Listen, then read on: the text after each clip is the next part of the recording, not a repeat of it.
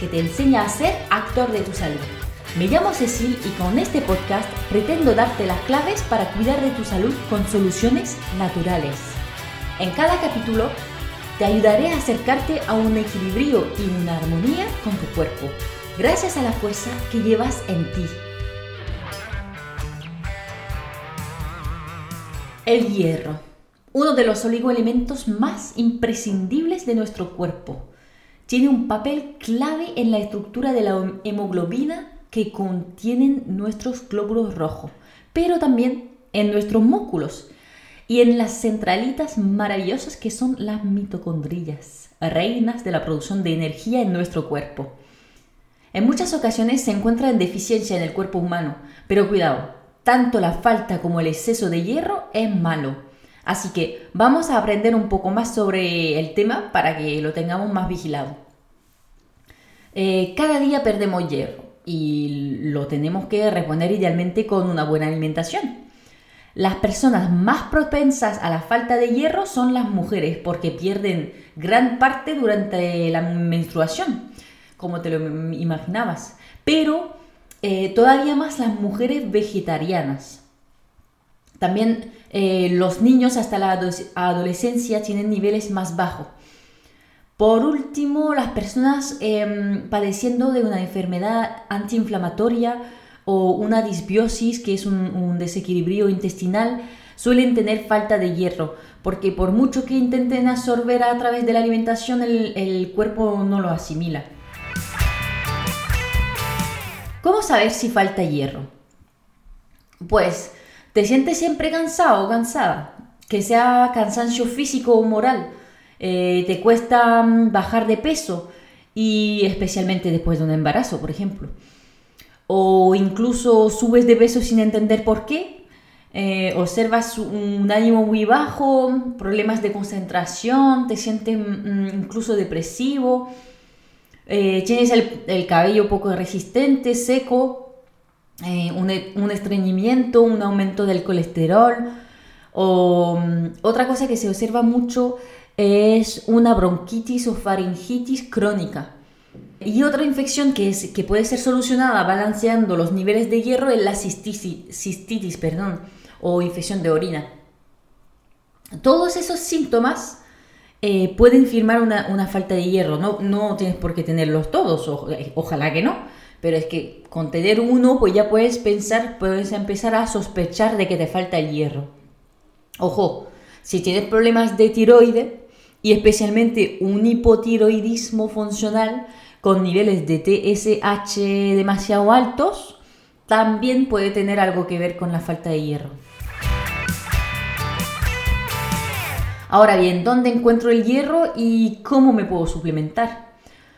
Pues primero haremos la diferencia entre un hierro orgánico aportado por las plantas y los animales y el hierro eh, inorgánico de los minerales, las piedras, por decir. Bueno, em, esta última forma iónica, es decir, em, que se encuentra junto a otro ion de carga negativa, ya que el hierro es de carga positiva, y eh, al llegar al estómago, el enlace iónico se va a romper y el hierro que se absorbe a nivel del duodeno, es decir, al, principio del intestino, se absorberá gracias a los transportadores iónicos de la membrana del duodeno.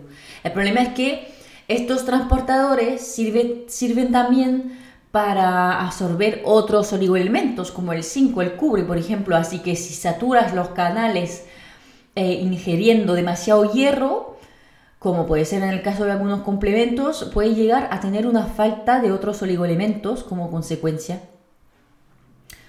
Por otro lado tenemos, eh, hemos dicho, el hierro orgánico aportado por las plantas y los alimentos de origen animal.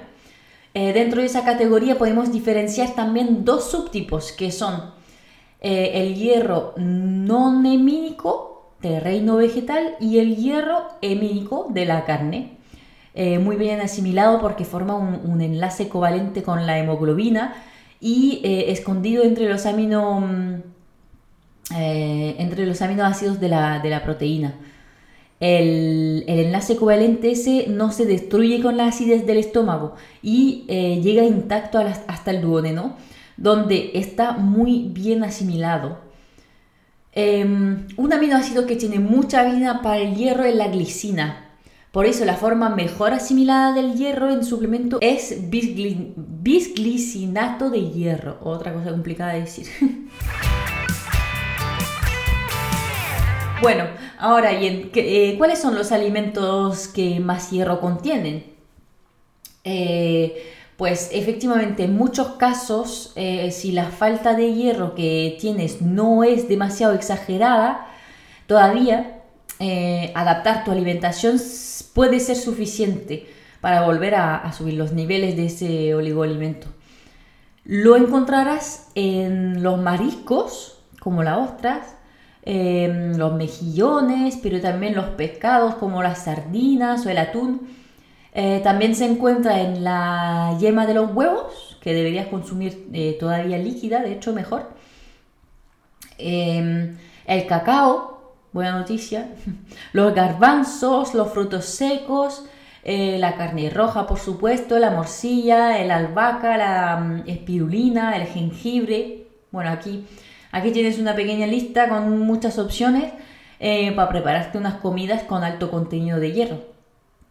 Apunta simplemente que cuando las fuentes son de origen vegetal, deberían, eh, deberías acompañarlo con un poco de limón u otro alimento rico en, en vitamina C para mejorar la absorción.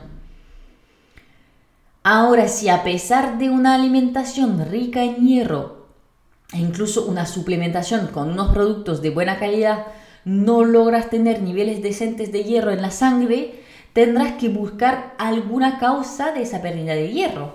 Por ejemplo, em, la permeabilidad intestinal, el leaky gut, como lo llaman en inglés, que em, es un trastorno del que muchísimas personas sufren debido a la mala calidad de nuestra alimentación hace que, a pesar de que consumas muchos alimentos ricos en hierro, el intestino no tiene la capacidad de absorberlo.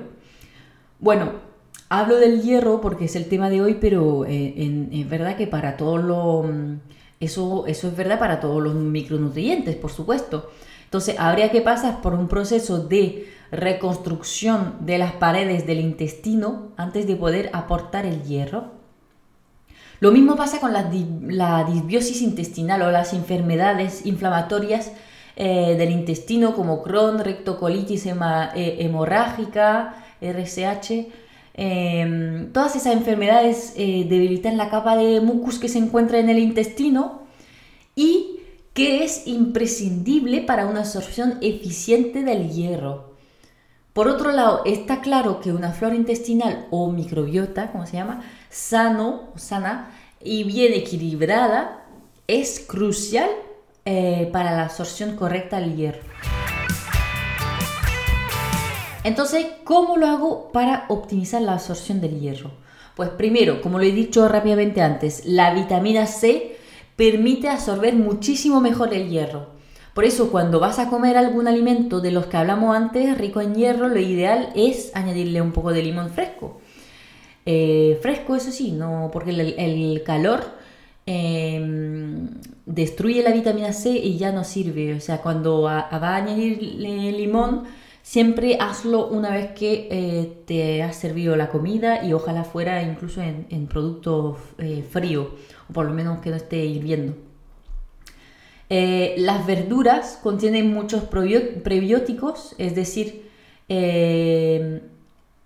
lo que los probióticos, las buenas bacterias de la flora intestinal, se comen. Son, entonces son prebióticos.